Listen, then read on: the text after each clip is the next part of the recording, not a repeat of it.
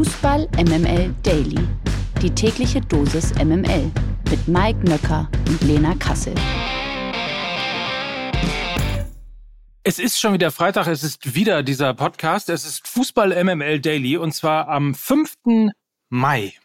So, das heißt, ein äh, neues Wochenende steht bevor. Es ist der 31. Spieltag. Es ist immer spannender, es ist immer aufregender und es ist trotzdem immer noch mit Lena Kassel. Warum sage ich eigentlich trotzdem? Gut, dann ähm, warte, wir werfen einen Mantel des Schweigens über diese Peinlichkeit und beginnen einfach mal hiermit. Die MML Daily Fragen an den Spieltag. Heute Abend 2030 Mainz 05 gegen Schalke 04. 05 gegen 04 und die 0-3-Niederlage in Wolfsburg am vergangenen Wochenende war zugleich die erste Mainzer Niederlage seit dem 19. Spieltag. Zu Hause sind die Rheinhessen aber weiterhin seit sieben Spielen ungeschlagen. Europa ist auch noch nicht abgehakt. Ein Punkt Abstand haben die 05er auf Rang 7. Und der FC Schalke hingegen kämpft weiter tapfer um den Klassenerhalt. Dabei spielt Königsblau seine beste Rückrunde seit fünf Jahren. Damals wurden die Schalker noch Vizemeister. Das halte ich ehrlicherweise in dieser Saison für ausgeschlossen.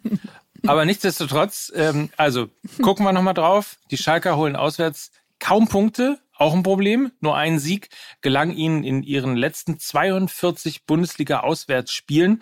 Und deswegen die Frage äh, an dich, Lena. Das klingt nicht nach der nächsten Schalker Party.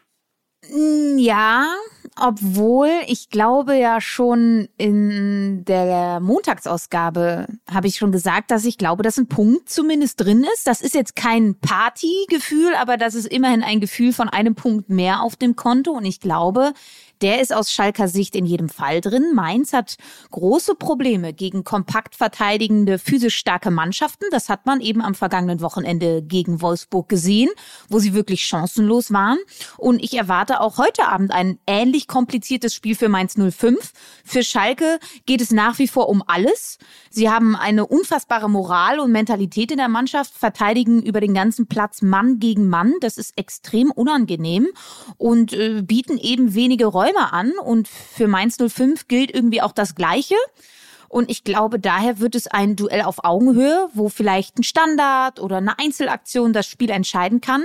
Spielerisch ist Mainz äh, sicherlich ein bisschen besser als Schalke, aber ich glaube, die Schalker können dieses spielerische Defizit im Kollektiv kompensieren. Das haben sie in dieser Saison schon gezeigt. Und mein Bauchgefühl sagt mir, dass sie sich beide weitestgehend neutralisieren werden mit ihrer Spielweise. Beide suchen den Erfolg oft über die Außen. Beide Teams schlagen irre viele Flanken aus dem Spiel heraus. Beide sind extrem kopfballstark vorne wie hinten. Und und dann vielleicht eine Statistik, die äh, den Schalkern sicherlich Hoffnung machen dürfte. Schalke ist seit fünf Spielen gegen Mainz ungeschlagen. Und zwar gegen kein anderes Bundesliga-Team weisen die Königsblauen aktuell eine so lange Erfolgsserie auf. Und Stabilisator Moritz Jens wird zwar weiterhin fehlen, aber Sepp Vandenberg gegen Bremen ja mit eingewechselt worden, direkt mit dem Tor. Er wird ihn ersetzen. Es hat gut geklappt in Kombination mit Yoshida. Und ich glaube, heute Abend wird dementsprechend Schalke einen Punkt holen.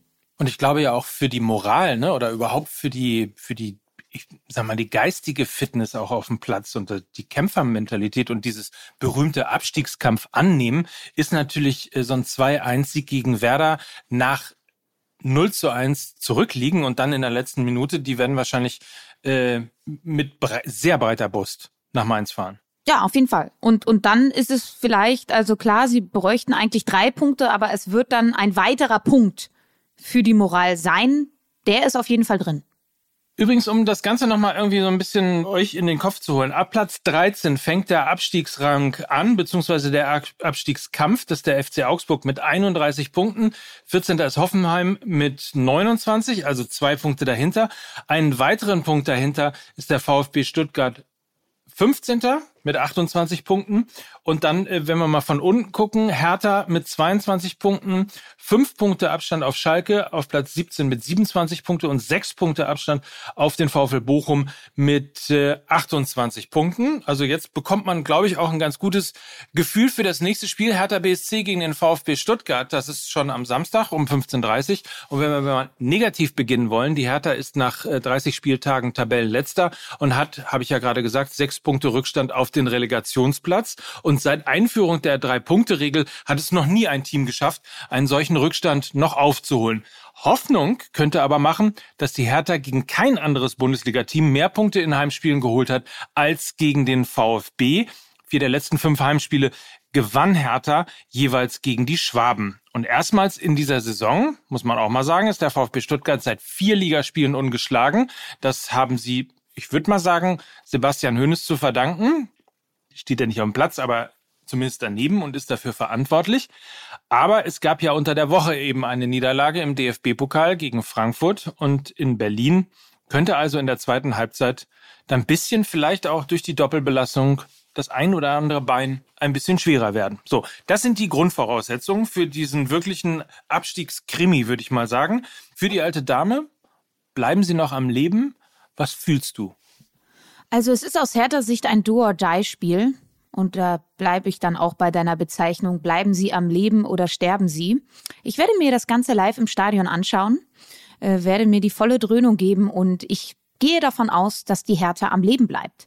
Ähm, wenn sie sich im Abstiegskampf nochmal anmelden wollen, dann müssen sie dieses Spiel gewinnen. Viele Stammkräfte waren gegen Bayern nicht mit dabei und dürften jetzt ausgeruht und fit für diese Partie sein. Marco Richter, Suazerda, Boateng, Jovetic, Dardai, Kempf, alle wieder mit dabei.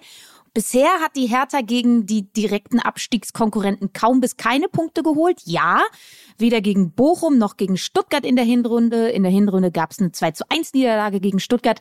Ähm, da hatten sie aber auch noch nicht Paul Dardai an der Seitenlinie. Und ich glaube, seine ruhige Handschrift hat man bei den Bayern schon ganz gut erkennen können. Er liebt solche Spiele. Er kann Mannschaften extrem gut darauf einstellen, nimmt mit seiner Ausstrahlung Druck von der Mannschaft, hat jetzt in der Pressekonferenz davon geredet, dass er er Weinschollen trinkt, Zigarren raucht und irgendwie einen ruhigen Schlaf hat, zumindest auch nach dem DFB-Pokalspiel von VfB Stuttgart. Ich glaube, das ist die Art von Kommunikation, die dieses aufgeregte Umfeld rund um diesen Club braucht. Ich glaube auch, er wird am Samstag sehr, sehr, sehr viel Erfahrung auf den Platz bringen. Prince Boateng, Stevan Jovetic und damit versuchen die jungen und teilweise ja doch naiven Stuttgarter mit Cleverness, Ruhe und Ausstrahlung zu schlagen. Klar ist auch, du hast es angesprochen, Mike, psychologisch sieht es bei Stuttgart wesentlich besser aus als bei der Hertha. Vier Ligaspiele ohne Niederlage, gute Ausgangslage. Allerdings hat der DFB-Pokal Körner gekostet. Mavropanos verletzungsbedingt ja ausgewechselt worden. Anton wegen Magenproblem raus. Thiago Tomasch wurde auch verletzungsbedingt ausgewechselt. Karazor wird am Samstag nicht mit dabei sein, weil er gelb gesperrt ist. Also sie werden umbauen müssen, eventuell sogar systematisch umbauen müssen von diesem 3-4-3-System, was ja auch ein Erfolgsgarant unter Höhnes war, werden sie eventuell umstellen müssen, weil es eben nicht genügend Kräfte dafür gibt. Ähm, dazu gab es ja auch im DFB-Pokal wieder vermeidbare Fehler von Stuttgart. Also Gebruder Leichtsinn war wieder unterwegs. Und ich glaube, dadurch, dass Hertha mit dem Rücken komplett zur Wand steht und nochmal mehr als bei Stuttgart auf dem Spiel steht, werden sie mit Reife Stuttgart schlagen können. Schlüsselduell kann ich mir vorstellen, Stevan Jovetic gegen Sagadu. Dribbelstarker Jovetic gegen einen eher unbeholfenen Sagadu. Das könnte aus Stuttgart Sicht wirklich problematisch werden. Letzte Saison war Prince Boateng und die Standards von Plattenhardt im Schlusssport irgendwie die Lebensversicherung für Hertha. Jetzt könnte es Stevan Jovetic werden. Hertha braucht ein frühes Tor und ich glaube, dann ist alles drin. Sag mal ganz kurz noch äh, die, die Statistik äh, mal angesprochen. Ne? Man erkennt das Saisonende bei Hertha daran, dass äh, Kevin Prince Boateng in der Startaufstellung steht, oder? Das ist doch richtig. Ja, genau. Das hat er aber schon vor drei Wochen angefangen. Ja, also doch, Schlusssport. Sobald irgendwie 25. Spieltag, kommt es dann halt auf ihn an. Dann weiß man aber auch, dass traditionell ist der Hertha dann in dieser Zeit nicht so besonders gut geht. Wir wollen mal schauen, äh, was daraus wird. Ähm, ist auf jeden Fall sicherlich ein sehr, sehr spannendes Spiel. Vielleicht zusammengefasst kann man, kann man sagen, ähm, spielstarke Mannschaft, also offensiv spielstarke Mannschaft gegen, äh, gegen Beton? Also härter Beton, ja. Stuttgart offensiv. ja, Sonne und Beton, ne? Felix Lobrecht gefällt das. Vielleicht wird es genauso am Samstag sein. So, dann haben wir das nächste Do-or-Die-Spiel für den SC Freiburg. Ähm, Kommt nämlich äh, mal wieder, ich wollte gerade sagen dicke, aber das Die-Spiel ist, glaube ich, eher für RB Leipzig. Die müssen nämlich nochmal nach äh, Freiburg, wie schon gerade im Pokal. Es ist also die Wiederauflage des äh, Halbfinals. Noch am Dienstag gewann Leipzig ja mit 5 zu 1, hatten, ich würde mal sagen, einen ordentlichen Fußabdruck, wahrscheinlich auch ähm, emotional oder psychologisch hinterlassen. Und zudem sind die Freiburger schon seit sechs Ligaspielen gegen Leipzig ohne Sieg. Mit einem Sieg in Freiburg ziehen die Leipziger dann auch tabellarisch am Sportclub vorbei und springen auf Platz vier. Also das ist fast schon ein Endspiel um die Champions League. Trotzdem sind die Freiburger in beachtlicher Form. Der Sportclub spielt schon jetzt die beste Saison seiner Vereinsgeschichte. Kunko ist zurück wiederum und direkt in Torlaune. Also das jetzt nochmal auf Blick der äh, Leipziger. Aber sowohl gegen Freiburg als auch gegen Hoffenheim gelang ihm ja jeweils ein Treffer und dementsprechend ähm, würde ich mal sagen, äh, Alarmstufe Rot im Breisgau oder macht Freiburg diesmal alles besser? Ja, das, ich glaube, dieses Spiel wird durch die Leipziger Performance entschieden. Also und nicht durch die Freiburger Performance. Sie werden darauf reagieren müssen, was für ein Gesicht der RB Leipzig zeigt, weil sie einfach limitiert sind, was ihre Kräfte angeht. Und wenn Freiburg in dieser Saison Punkte gelassen hat, dann eben gegen Teams aus der oberen Tabellenhälfte. Sie verloren in dieser Bundesliga-Saison fünf der bisherigen sechs Spiele gegen die aktuelle Top 5 der Tabelle. Und den Unterschied zur absoluten Ligaspitze haben wir eben dann auch eindrücklich im DFB-Pokal gesehen. Klar war die Wahl der Dreierkette von Streich falsch. Die Mannschaft fühlt sich besser im 4-4-2. Sie fühlt sich da wohler, weil du auch an Offensiven mehr auf dem Platz hast. Aber abgesehen vom System war es auch einfach ein spielerisch individueller Klassenunterschied. Also hättest du auch mit Viererkette wenig ausrichten können. Spielt Leipzig nur im Ansatz so eine erste Halbzeit wie im Pokal, kann du sie als SC Freiburg und vermutlich auch viele andere Teams einfach nicht schlagen. Liebe Grüße an Borussia Dortmund. Das Tempo und der kreative Feingeist von Olmo und Kunku machen einfach den Unterschied aus und ich glaube, RB Leipzig wird auch am Samstag dieses Spiel gewinnen. Aus dem Spiel heraus gelang Freiburg auch schon in den letzten Wochen einfach zu wenig gute Aktionen. Sie lebten von ihrer Standardstärke, einem überragenden Mark Flecken und einer stabilen Abwehr. Ich glaube, das ausschließlich wird gegen RB Leipzig nicht reichen. Schaffen sie es, die Effizienz im Abschluss auf den Platz zu bringen, ähm, die Leipziger, dann sind sie für Freiburg einfach nicht zu schlagen. Äh, Tempo, Handlungsschnelligkeit, Kreativität, das kannst du alles nicht innerhalb weniger Tage aus Freiburg sich trainieren. Und von den gezeigten Leistungen her, und das tut mir dann leid, ähm, aus Freiburger Sicht, aber gehört für mich persönlich RB Leipzig auch eher in die Champions League als der SC Freiburg. Und nicht, dass am Ende noch RB Leipzig die Meisterschaft entscheidet. Ähm, oder vielleicht macht es auch schon Werder Bremen am Samstag im Topspiel um 18.30 Uhr. Wobei wir wissen ja, wenn Borussia Dortmund vorne stehen sollte, heißt das ja nicht, dass sie das am nächsten Spieltag auch noch tun. Also deswegen konzentrieren wir uns jetzt mal aufs Spiel. Es ist das 112. Bundesligaspiel beider Teams. Kein Bundesliga-Duell gab es so oft wie dieses und die Bayern sind seit 30 Pflichtspielen gegen Werder Bremen ungeschlagen. Und du weißt bestimmt, wann die letzte Niederlage ähm, dann stattgefunden hat. Was? Bei Bremen oder was? Ja. Also, dass die Bayern bei Bremen verloren haben. Ja, oder gegen Bremen verloren haben. Das weiß ich doch nicht. Wahrscheinlich wird das irgendwann 1966 gewesen sein. Und dann, und dann musst du darüber reden. Hm? Nee, das hast du super gespielt, Lena. Du musst es aber einfach nur im Skript vorlesen. Ich kann das aber auch machen. Die letzte Niederlage gab es im September 2008. Cleansey coachte damals und Werder gewann mit 5 zu 2. 5 zu 2 ist äh, ein Ergebnis, das mag ich aus Dortmunder Sicht immer sehr, sehr gerne gegen die Bayern. Aber Werder steckt im Formtief. Nur eins der letzten acht Ligaspiele entschieden die Bremer für sich und der SVW wird im Topspiel gegen die Bayern weiterhin auf die Lebensversicherung, nämlich Niklas Füllkrug, verzichten müssen. Wadenprobleme setzen dem deutschen Nationalspieler zu und dementsprechend außer Gefecht. Tuchel hingegen, das liest sich immer noch ähm, irgendwie komisch. Also Tuchel baute gegen die Hertha übrigens auf den in der Kritik geratenen Serge Gnabry beim 2 zu 0 gelang ihm sein zehntes Saisontor. So, jetzt aber genug geredet von meiner Seite. Wie schwer werden es die Bayern in Bremen machen? Oder haben? Mm, in der Hinrunde gab es ja eine 6 zu 1 Packung für die Bremer, die viel zu naiv im eigenen Ballbesitz agierten. Ich glaube aber, sie sind jetzt eine viel gereiftere Mannschaft. Ähm, so leicht werden sie es in Bayern diesmal nicht machen. Ich glaube aber dennoch, dass sie ihren Spielstil nicht komplett über Bord werfen werden. Sie wollen aktiv mitspielen, sie wollen offensiv agieren. Da liegen ja auch mit äh, Duxch und auch wenn Füllkrug jetzt nicht dabei ist, aber in der Offensive liegen die Bremer Stärken und da wird es für die Bayern auf jeden Fall Räume geben. Ähm, als, also vor allen Dingen auch mehr Räume geben als jetzt gegen die Hertha am vergangenen Wochenende. Das heißt, die Bayern werden nicht auf einen tiefstehenden Gegner treffen und nicht so sehr zu einem Flankenfokus gedrängt werden, sondern es wird Räume für Kombinationsfußball geben. Ähm, hinten fehlt Upamecano bei den Bayern mit einem Muskelfaserriss. Auch Leon Goretzka fehlt mit einer Gelbsperre. Das könnte aus meiner Sicht auch mehr Segen als Fluch sein. Goretzka läuft seiner Form hinterher und Upamecano's Tempo wird gegen Duxch und vermutlich Maximilian Philipp jetzt auch nicht unbedingt gefordert sein, weil beide ohnehin nicht die schnellsten sind. Ähm, erwarte trotzdem ein sehr unterhaltsames Spiel, wo auch die Bremer zu Torchancen kommen werden. Für Werder geht es ja nämlich auch noch um richtig was. Sie können vor heimischem Publikum endlich jetzt den vorzeitigen Klassenerhalt sichern. Ähm, allerdings muss musste Werder jetzt in acht Partien in Folge immer mindestens zwei Gegentore hinnehmen. Das ist immens. Und ich glaube genau deshalb, dass die Bayern keine Punkte liegen lassen werden. In Bremen ähm, prognostiziere einen knappen 3 zu 2 Sieg für den FCB. Na gut, also das würde dann bedeuten Borussia Dortmund gegen den VfL Wolfsburg. Da wird sich dann an der Tabelle aus deiner Sicht nichts äh, ändern. Das ist das letzte Spiel des 31. Spieltags, nämlich am Sonntag um 17.30 Uhr. Die Ausgangslage ist ja völlig klar. Der BVB ist, wie gerade schon sozusagen angedeutet, einen Punkt vom FC Bayern entfernt und muss den bis zum Saisonende gut machen.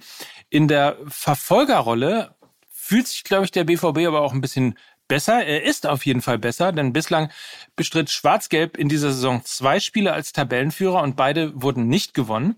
Der BVB hat seine letzten neun Heimspiele allesamt gewonnen. Das gelang der Borussia noch nie binnen einer Saison. Doch auch die Wölfe sind gut drauf. Nur eines der letzten neun Ligaspiele ging verloren. Der VfL ist neben Werder der einzige Club in der Liga, der auswärts mehr Punkte holt als bei Heimspielen. So, Stolperstein ja, nein. Also in diesem Fall jetzt der VfL ähm, für den BVB oder ähm, nach dem unglücklichen Derby gegen Bochum sind jetzt alle Sinne wieder geschärft und es äh, kommt dann irgendwie zu so einem Runover. Ich glaube, kein Stolperstein für den BVB. Ähm, es wird ein Spiel, das, glaube ich, durch die Effizienz der Chancen entschieden wird. Das Hinspiel haben ja die Wölfe tatsächlich mit 2 zu 0 gewonnen, auch weil der BVB damals trotz 21 Torschüssen kein Tor geschossen hat. Äh, das war übrigens auch das letzte Spiel in der Liga, wo der BVB keinen eigenen Treffer erzielt hat. Seither haben sie immer getroffen in der Liga. Das äh, hat auch mit einer verbesserten Effizienz zu tun. Der BVB und Wolfsburg haben neben Bremen die beste Trefferquote in der Bundesliga-Saison. Also sie brauchen extrem wenige Torschüsse, um ein Tor zu erzielen. Das unterstreicht gerade auch beim BVB den etwas veränderten, pragmatischen Ansatz, den ja auch Uli Hebel ähm, prognostiziert hat unter Terzic in der Rückrunde. Die Chancenverwertung in Bochum gehörte wirklich zu den Ausnahmen in der Rückrunde. Sonst haben sie echt wenig liegen gelassen. Und sag mal so, falls Wolfsburg wieder mit Dreierkette agiert, wird es große Räume auf den Außen für Dortmund geben. Nicht nur, weil der BVB im 4-3-3, also mit einer Viererkette, also Außenstürmern und Außenverteidigern, die Flügel doppelt besetzt haben, sondern auch, weil Riedle Baku und der gelernte Linksaußen Kaminski bei den Wölfen jetzt nicht unbedingt Defensivkünstler sind, sondern sie haben ihre Stärken in der Offensive. Da werden Adeyemi und Malen auf jeden Fall Vorteile haben. Also aus, aus BVB-Sicht würde ich wirklich einen hohen Flügelfokus wählen und das Spiel sehr, sehr breit gestalten. Und ähm, du hast die Heimstärke angesprochen. Sie sind das heimstärkste Team der Liga. Übrigens, drei der letzten vier Saisonspiele sind Heimspiele. Das als kleine Side-Info aus BVB-Sicht. Ähm, erwarte Wolfsburg wirklich sehr tiefstehend, kompakt, gut verteidigend, aber eben mit nicht so viel Tempo wie beispielsweise Bochum. Das haben sie einfach nicht in ihren Reihen. Der BVB hat in der Rückrunde auch schon gezeigt, dass sie eben genau gegen solche Gegnerspiele gewinnen können. Ja, gegen Augsburg 4 zu 3 gewonnen, gegen Mainz 2 zu 1 gewonnen. Das war alles nicht schön und ich glaube auch nicht, dass das ein überzeugendes Spiel von Borussia Dortmund wird. Aber ich glaube, aufgrund der verbesserten Effektivität und der Heimstärke wird es ein Sieg für Dortmund und wenn es ein knapper und ekliger ist. Wir machen ja immer traditionell fünf Spiele und schauen da drauf. Und dementsprechend haben wir natürlich noch drei in der Bundesliga, die wir noch nicht besprochen haben und auch nicht besprechen werden. Das ist zum einen Bayer Leverkusen gegen den ersten FC Köln. Das findet auch heute um 20.30 Uhr statt. Und dann gibt's noch Borussia Mönchengladbach gegen den VfL Bochum um 15.30 Uhr, den FC Augsburg gegen den ersten FC Union Berlin und die TSG Hoffenheim gegen Eintracht Frankfurt. Sonst haben wir alles gemacht. Insofern seid ihr da schon mal gut vorbereitet, würde ich sagen. Husch, husch in Liga 2. In der zweiten sieht man besser. Und dann wollen wir natürlich auch nochmal flott einen Blick auf die zweite Liga richten. Auch da steht der 31. Spieltag vor der Tür und sowohl im Auf- als auch im Abstiegskampf könnte es am Wochenende richtig, richtig knackig werden. Schon heute Abend trifft der Hamburger Sportverein auf den SC Paderborn und kann mit einem Heimsieg zumindest bis Sonntagmittag auf einen Punkt an die Heidenheimer heranrobben, die aktuell auf Platz zwei rangieren. Der FC St. Pauli darf am Samstagabend zum Topspiel in Darmstadt auflaufen. Gewinnt der HSV sein Spiel gegen den SC Paderborn nicht, dann reicht den Darmstädtern gegen St. Pauli ein Heimsieg zum vorzeitigen Bundesliga-Aufstieg. Und auch im Tabellenkeller geht's zur Sache. Am Wochenende warten gleich zwei direkte Kellerduelle auf uns. Am Samstagmittag trifft der 15. aus Rostock auf den Tabellenvorletzten aus Regensburg und am Sonntag spielt der Tabellen 14. Eintracht Braunschweig gegen das Schlusslicht Sandhausen. Tabellenplatz 14 und 18 trennen momentan vier Pünktchen. Also entschieden ist da auch noch überhaupt gar nichts. Und Mike, du als unser Zweitliga-Experte, äh, wenn wir uns die Zweitligatabelle mal so anschauen, oben eng, unten eng, was ist deine steile These vier Spieltage vor Ende der Saison? Gibt es oben oder unten noch eine krasse Überraschung? Steile These ist schwierig, weil es natürlich so eng äh, zum Teil zusammen ist. Und vielleicht mal ein Verein mal rausgenommen, den wir eigentlich vor zehn Spielen noch sowas von äh, als abgestiegen, also da war ein Haken quasi dahinter. Das ist der SV Sankhausen, der mittlerweile auf Platz 18 zwar immer noch ist, aber punktgleich mit Jan Regensburg und nur einen Punkt hinter Arminia Bielefeld und sogar nur drei Punkte bis zum rettenden Ufer. Das ist aktuell FC Hansa Rostock. Und wenn ich mir jetzt mal das Restprogramm ähm, von Sandhausen anschaue, dann spielen sie zwar am letzten Spieltag noch gegen den Hamburger Sportverein, sie müssen auch noch gegen Heidenheim ran, in Heidenheim antreten, aber es gibt eben auch äh, am nächsten Spieltag bereits das Duell mit äh, Eintracht Braunschweig, die mit unten drin sind, und mit Hansa Rostock am Spieltag danach, die ja, wie gerade gehört, eben auch mit unten drin sind. Also das könnte die große, große Überraschung sein, die noch vor zehn Spielen ähm, niemand für möglich gehalten hat. Das ist der SV Sandhausen, der ja als sowas wie unabsteigbar in der zweiten Liga gilt, äh, tatsächlich noch schaffen könnte. Würde mich nicht wundern. Und oben also ich sag mal, Darmstadt und Heidenheim ähm, sind meiner Meinung nach durch. Der SV Darmstadt äh, ist ja jetzt schon quasi qualifiziert, zumindest für die Relegation. Ähm, die werden das packen und die werden wahrscheinlich auch Tabellenerster sein. Ich glaube, Heidenheim sechs Punkte vor dem Hamburger Sportverein. Da brennt auch nicht mehr so wahnsinnig viel an. Und ähm, der einzige Verein, dem ich ähm, noch ein bisschen eine Überraschung zutrauen könnte, um den HSV noch abzufangen, was ich übrigens nicht glaube, dass das passieren wird, ähm, ist der SC Paderborn. Ähm, Voraussetzung ist natürlich, dass sie jetzt im direkten Duell gegen den Hamburger Sportverein gewinnen. Und ich kann mich daran erinnern, dass es ja auch eine Phase gab in dieser Zweitligasaison, wo der SC Paderborn auch mal ganz oben stand und auch Tabellenführer war und zwar wahnsinnigen Offensivfußball gezeigt hat, wirklich richtig begeistert hat. Also, ähm, dass sie das können, das haben sie in dieser Zweitligasaison schon gezeigt und zum SV Sandhausen ja auch ganz spannend, dass sie nicht nur gegen zwei direkte Konkurrenten im Abstiegskampf spielen, sondern eventuell auch das Zünglein an der Waage sein könnten, was den Aufstieg angeht, ne? Wenn sie ja noch gegen Heidenheim und Darmstadt ran müssen. Who knows? Lass Pauli jetzt mal gegen Darmstadt gewinnen. Mhm. Mhm. Mhm. Also ihr merkt, nicht nur in der ersten Liga ist ordentlich Zunder drin, sondern auch noch in der zweiten ist überhaupt gar nichts entschieden. Wie geil. Wahnsinn. Die spannendste zweite Liga aller Zeiten. Oder was die beste? Ich hab's vergessen. Egal. So, jetzt haben wir aber alle wirklich vorbereitet auf das Wochenende. Das kann jetzt kommen, würde ich mal sagen. So ist es. Freuen wir uns sehr drauf. Wir werden natürlich Montag über alles sprechen, wisst ihr ja, und äh, wünschen euch allen ein tolles Fußballwochenende, ob ihr im Stadion seid oder auf der Couch oder wo auch immer. Habt ein feines Wochenende, lasst es euch gut gehen und wir senden viele Küsse Und das machen. Ja, du warst ein toller Gast heute, muss ich sagen. Oh, danke. Muss man sagen. Danke. Ja, also Ja. wirklich.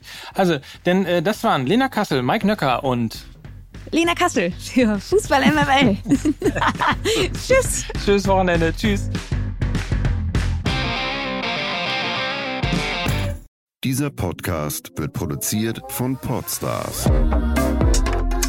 bei OMR.